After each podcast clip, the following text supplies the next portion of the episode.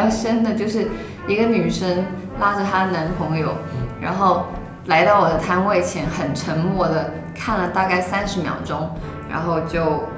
伸出食指说：“这个、这个、这个、这个我都要。”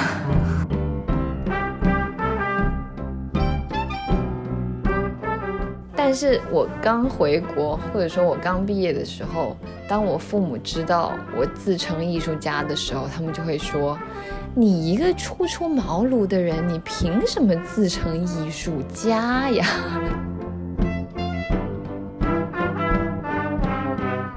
在家人的想象里，美国已经一片水深火热了，再不把我捞回来，我随时就要。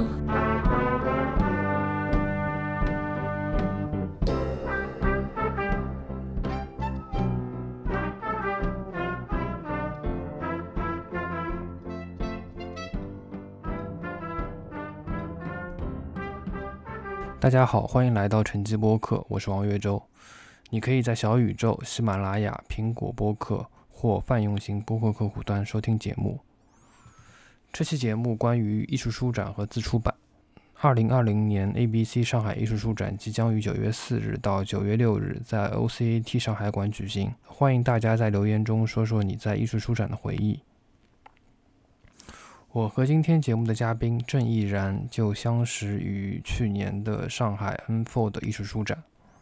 去年的六月和今年的八月，我和他做了两次对话。一年间，有些东西变了，有些东西没有变。我我称呼你是什么？是叫郑毅然吗？还是佳子？毅然就好。毅然啊。所所以你的身份，我介绍你是艺术家、出版人，还是怎么介绍？还是说我就不介绍，你自己来介绍？你看你想用什么什么样的身份？你 选一个你喜欢的。嗯，就说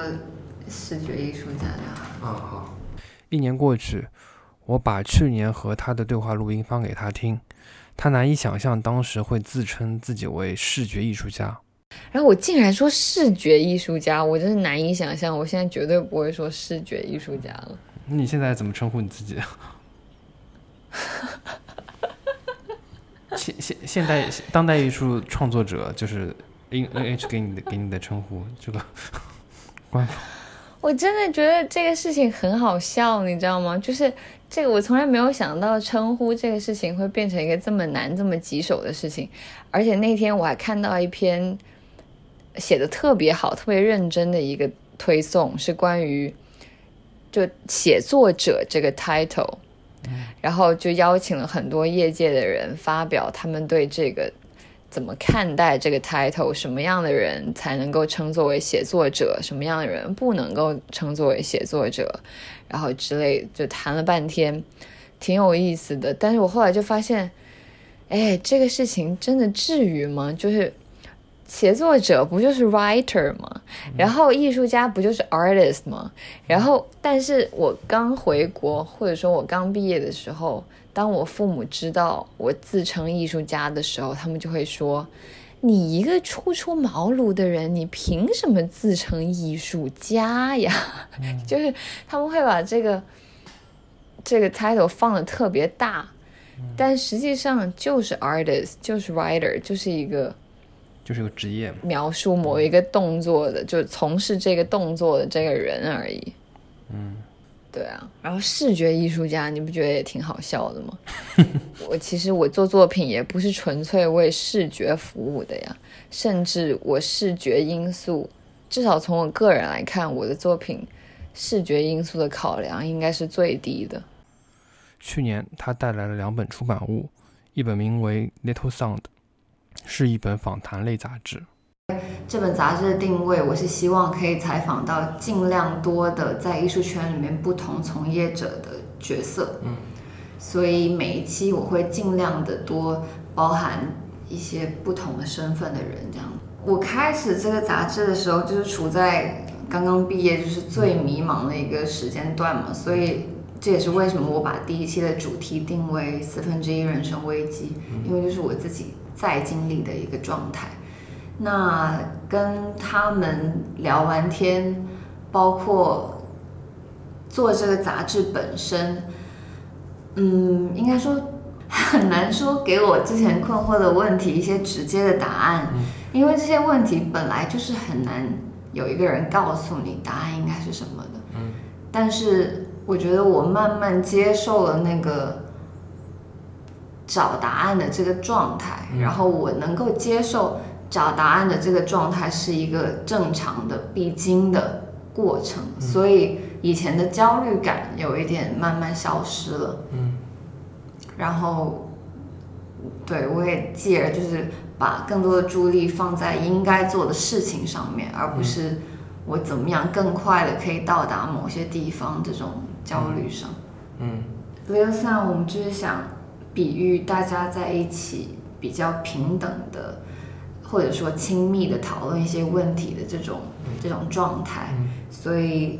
嗯，而且里面一开始是一个开业的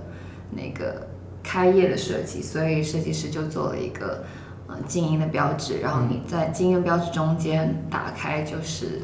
内页的内容这样子。嗯对，我会希望我采访的人尽量是我有一定的私交的，嗯因为这样子的话，就是采访起来的感觉会稍微的流畅或者亲密一点。嗯就是我希望我的那个采访的对话可以阅阅读起来像电影剧本那样有随意的生活化的感觉。嗯所以如果这个采访对象我不太熟悉的话，其实比较难达到这个效果。嗯然后我第一期当然也是在一个试错的过程了，像嗯你刚才提到的那个光圈出版社的创意总监，那嗯 Leslie Martin，他其实是我的上司，虽然我们认识，但是很难说关系有多么的平等或像朋友那样，所以在那一次采采访里面，我还是明显比较紧张的。另外一本出版物名叫《情书》，它利用中文和日文这两个不同但又相近的语言，创造了一个猜谜游戏，一个隐秘的告白。我当时在那本书里面是用呃伪日文，嗯就是我自己用一个很简单粗暴的方法创造一个伪日文的系统，所以它看上去都是日本的平片假名，但是读出来的话就是像蹩脚的中文这样子。那串联起来，文字部分串联起来，内容是一首黄黄小黄诗，就是虽然我。不懂日文，但是当他们不断、不断、不断的跟我重复同一句话的时候，我真的有的时候会出现那种突然明白的过程。然后这个也是在我之前的生活经历当中是完全没有出现过的。就算是学语言，我们也通常是从教科书上或者先从背单词，就先从一些很文本式的方法进入。所以真的这种语言对场景式，或者说语言真的发生他，他他用自己的能力跟我进行沟通，他他自己真的发生功效的时候，那一刻也是非常嗯。魔法式的。最后，我们也聊了聊他作为参展方和创作者对于国内外艺术书展的感受。每一个书展真的很不一样，就是跟城市本身关系还挺大的。嗯嗯，目前我参加在美国参加过一些书展，嗯然后在日本参加过，在国内参加过，嗯反响最好的仍然是国内。嗯就是虽然我是一个双语杂志，就是语以及是采访杂志、文字类采访杂志，在受众群上可能本身就有一些差别，但是从书展的整体的反应来看，仍然是国内的，嗯，上海跟北京的这这几个书展反响总体上会热烈非常多，就各个摊位的反应都差不多，就这边就是观众来的很多。然后买卖的 那个，大家东西普遍卖的都比较好。嗯，你觉得这是为什么？这是因为国内的观众，因为我是一直生活在国内，就是我觉得可能这方面的一个表达可能相对来说比较少，就看到的，不管是看到的这个渠道，还是说就是日常我们生活中除了艺术书展之艺术书展之外的渠道，就看到这些独立的表达，其实没有，基本上没有。那特别是实体的这个杂志更加少。艺术书展在国内的确算是很新的一个东西嘛，因为它最早应该是 A B C 开始做的，到现在也才四年左右。对。所以大家当然会觉得这个东西非常的新鲜有趣。然后另一个方面，也可能是因为，嗯，如果说一个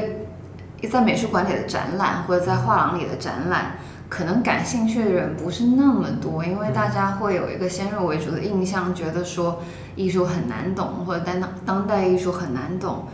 所以书展这个东西感觉就是刚好在两者中间，就是所谓的。艺术跟通俗文化中间的一个产物，因为艺术展里面卖的东西还是挺多元的，就是你可以看到比较有趣的、严肃的艺术艺术家书，也可以看到摄影画册，然后有文本，甚至有很多的呃漫画和插画之类的周边产品，所以它的受众群肯定是非常非常广的。嗯，所以我们能遇到。就是来的观众群也是非常多元，有有嗯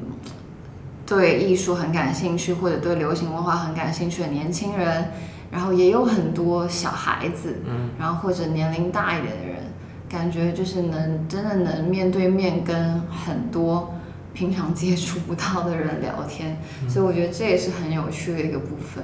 嗯，在这两次就是最近的两次上海，包括北京的艺术书展上，你有碰到就是买你的或者跟你交流的读者里面有你你有印象比较深刻的读者吗？印象比较深的就是一个女生拉着她的男朋友，然后来到我的摊位前，很沉默的看了大概三十秒钟，然后就伸出食指说：“这个这个这个这个我都要。” 就是你两本书就是以 一种，因为当时我卖一些周边嘛，就是呃我的打印的照片和一些小的东西，然后他就以一种进奢侈店挑包的心态把东西买下，成为当场就是应该是我两场书展以来就是最最大买家。时间一晃一年，今年八月，郑毅然从纽约返回国内，呃，回国的飞机上。他就感受到了中美两国对待疫情的巨大落差。我就是有一天醒睡觉，突然醒来，发现哎，收到了一张机票，并没有人通知我这件事情。就 你知道吗？在家人的想象里，美国已经一片水深火热了，再不把我捞回来，我随时就要报 报直接就要出意外了，你知道吗？所以就他们觉得不能再等了，立刻马上就要回来。呃，我是从芝加，哎，我是从洛杉矶飞的，嗯，是从纽约飞到洛杉矶，然后再从洛杉矶飞回来，然后就开始就是一直隔离到现在，对，二十一天，啊啊，为什么会这么长时间？不是十四天吗？哎，福建省就是特别严谨，对，十四天在宾馆隔离，叫做医学观察，然后后面的七天是在家里。啊，原原来原来福建省是二十一天这么长，差不多快一个月，对啊，快一个月了，对啊，这这个我我确实我第一次才知道这个事情，对，然后其实一开始我非常崩溃，就是刚刚我最最艰难的肯定是在飞机上的那那一程路程是非常非常就是 mind blowing，就是我整个。有太多受到惊吓 的地方了，就是虽然说这个疫情从一月开始就开始慢慢影响我的生活，但是你说我真的切身实地的感受到这个病毒的可怕，或者说人们的恐惧的可怕之处，就是在这个回国的这个途中感强烈感受到的。跟你同乘一辆飞机的乘客穿的衣服吗？还是？对，所有人百分之八十以上的人都是穿生化服的，然后脸罩或者就是眼罩加口罩，然后是全程不摘，全程不吃不喝。我是唯一一个在登机口等待上机的时候在吃东西的人。所以，所以你是不害怕还是？我觉得发展到这个阶段，你已经很难定义合理的害怕程度了。我觉得已经完全就是主观渲染的一个东西了，好像更害怕才是合理的。只有更小心，没有太小心。怎么说呢？可能可能因为我现在还没有结束隔离，还没有尝到自由、平安、幸福生活的味道，所以我现在讲话听起来就很 很酸、很苦涩。但是的确，我当时就有一个特别强烈的转化，就是因为虽然纽约的确那个数字看起来很恐怖，就是确诊数、死亡数一直居高不下，但是你站在街上，你感受到的，就是你主观感受到的，仍然是一种很轻松的生活氛围，尤其是当春天和夏天来临的时候。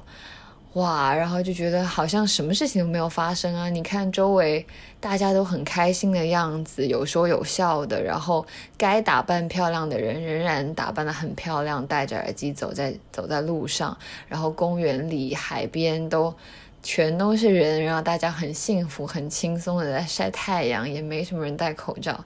就你随时都会忘记啊，其实现在这个氛围其实是挺危险的。但感觉我只有到机场那一刻，而且我是先搭了一从纽约搭了一班飞机到洛杉矶，里那一程飞机里面，我是整个飞机上最紧张的人，因为我戴了眼罩和口罩。然后到了第二程洛杉矶飞飞国内的时候，我就成了整个飞机上最不最不小心的人，就落差特别大。隔离结束后。郑毅然将马上投入到 ABC 艺术书奖的工作中去。其实这次机会非常好，我觉得他们设置的那个奖其实还挺吸引人的，还分了好几个不同类型的奖。对，然后我觉得展示机会也都承诺的挺好的，因为艺术书真的是一个很小的一个圈子，嗯，就是特别特别小，而且其实说白了，在艺术书展，就昨天我还在跟。重庆一个搞独立空间的人聊这个事情呢，就我们在评论 A B C 艺术书展跟起点这两个，呃，性质比较类似，但实际上你又能知道他们定位非常不一样。然后我们就都在说 A B C 书展的定位，我个人认为吧，其实聪明很多，就是它感觉包括了一个更大的一个合集。就我的意思是说，艺术书展这件事情，它。其实给了一个嗯进退都有余地的一个挺大的一个框架，就它既可以做的很学术，然后也可以跟所谓的比较传统严肃的艺术圈嗯直接交接，因为艺术书的确就是可以视作一个严肃的艺术媒介嘛，但它也可以后退到很很接地气或者很平民、很流行的一个范围里面，所以你也看到很多。做，呃，漫画、动漫或者甚至手艺之类的摊位也是有的，所以就感觉都包含在一起。嗯，我觉得这也是他这么这么成功的原因，这么反响这么好的原因。对，而且就是 A B C 他自己有意识的，今年还出了一本杂志，来去做一个就是艺术书，包括自出版的一个编年史。嗯，这个我觉得在其他办类似活动，就他们其实是有一个像类似于像美术馆的一个研究跟档案的一个意识，就这个是还蛮不容易的。虽然艺术书展现在反响很好，但是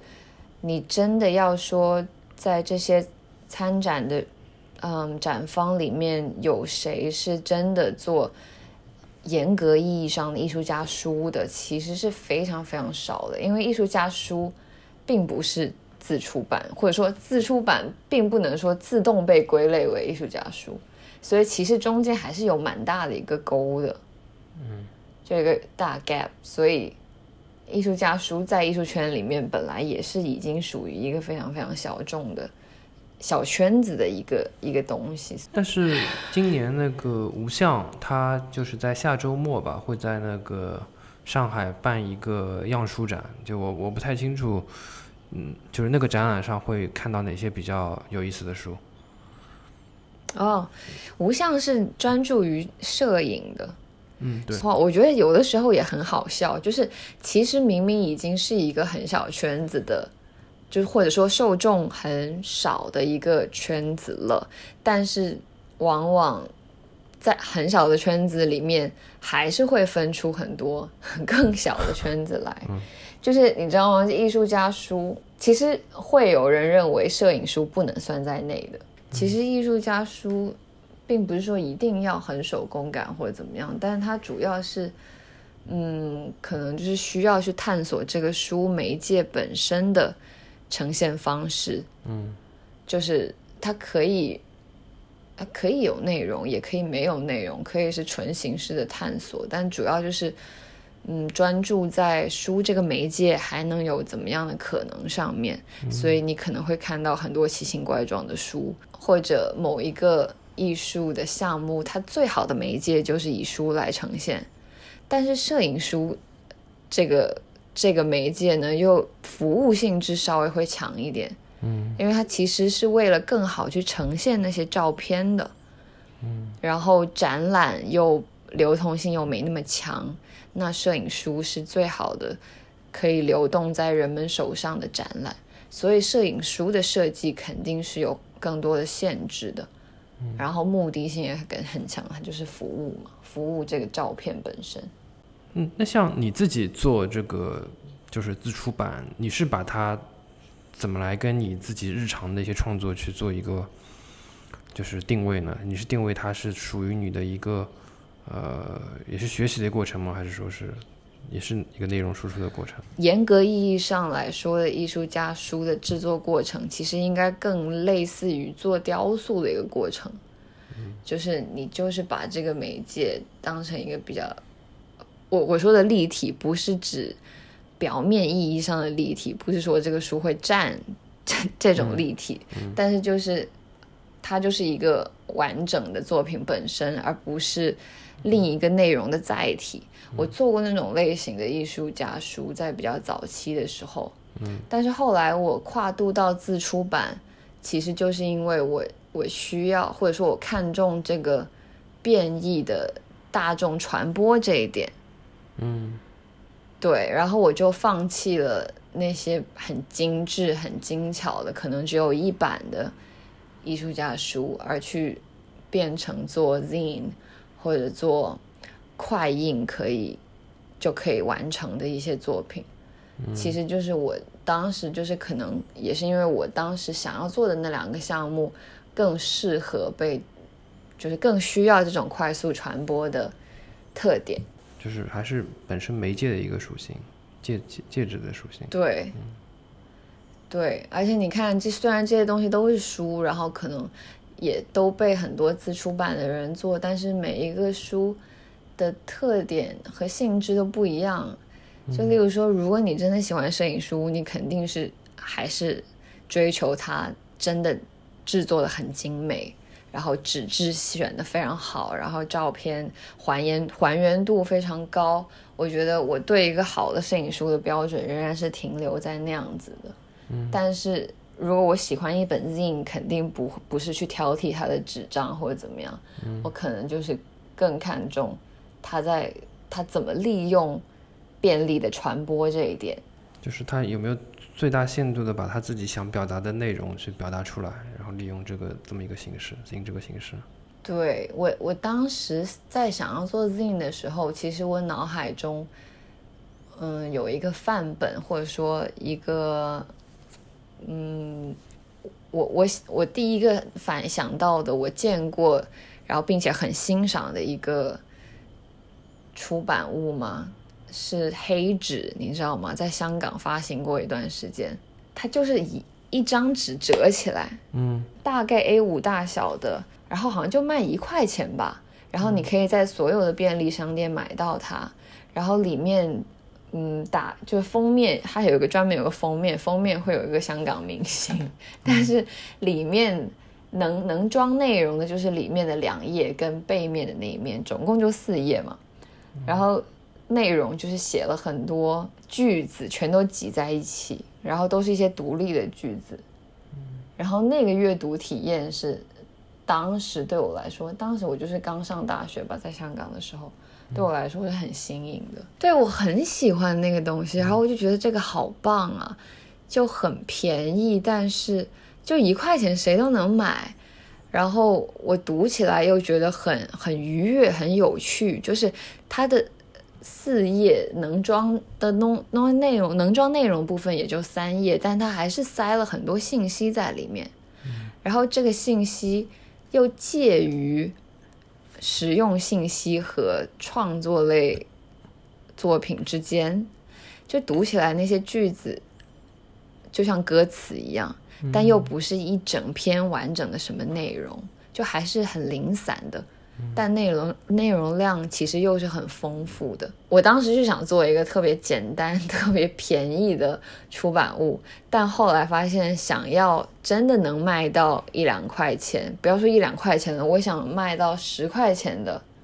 一一十块钱的一本刊物，其实都是很难、很难才能做到的一个事情，因为需要非常大体量的支撑。嗯，就是印印数的支撑是吧？就是印很多很多才能到这么低的一个价格。对，然后我还还必须确保能卖掉许多。我对我第一本刊物最不满意的地方就是它的价格，就我觉得太高了，而且是我自己，我根本不可能卖，就你知道吗？我自问我是不可能接受这个价格的，但真的做了之后才发现，这个价格真的不是我想压多低就能到多低。嗯，对。因为它其实还是涉及到很多，就除了你自己做内容之外，它还会涉及到包括后面的一个设计，包括后面的印刷，还有包括发行。因为你像国内的自出版的，就是作品，基本上很少有可能说去便利店去能买到，这个可能性非常非常低。去年年底，郑毅然受日本北九州当代艺术中心邀请，计划于二零二零年五月到八月举办个展。因为突如其来的疫情，他改变了原来的展览方案。新方案是通过网络收集各地隔离状态中的人们所写的日常记录，并将人们的所思所想物理化储存在美术馆的空间内。Stories from the room，就是房间里的故事。嗯，日文翻译什么“不屋物语”啦。这个这个项目，大家用电子邮件的方式把他写的。文字发给我，然后我们会在日本的展厅内部把这些文字实体化，其实就是打印出来，然后按照一定的规则放在那个档案库。嗯，所以在展览的过程当中，这个档案库按理来说是一直在扩充的一个状态。嗯，但现在有趣的地方就是，就疫情期间，所有的事情都变成了线上，嗯，然后大家开心的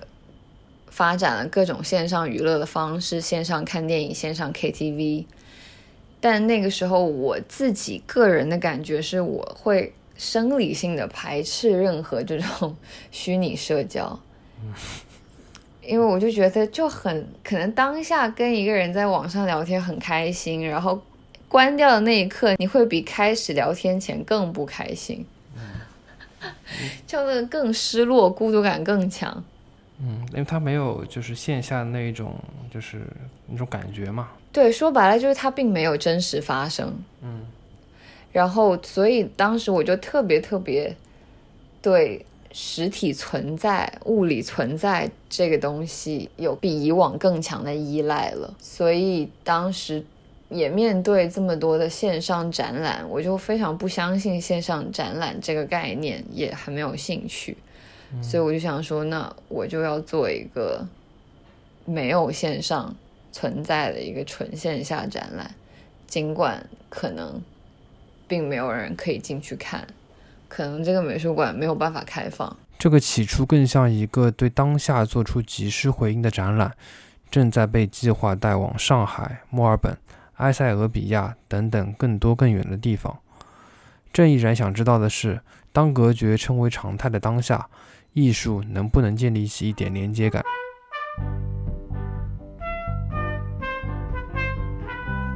感谢收听本期节目。您可以在微博、微信上搜索“晨记播客”与我们互动，也可以在喜马拉雅、苹果 Podcast、小宇宙等播客客户端上收听节目。如果喜欢节目，欢迎您在各大平台打分、评论，并分享节目给您的朋友。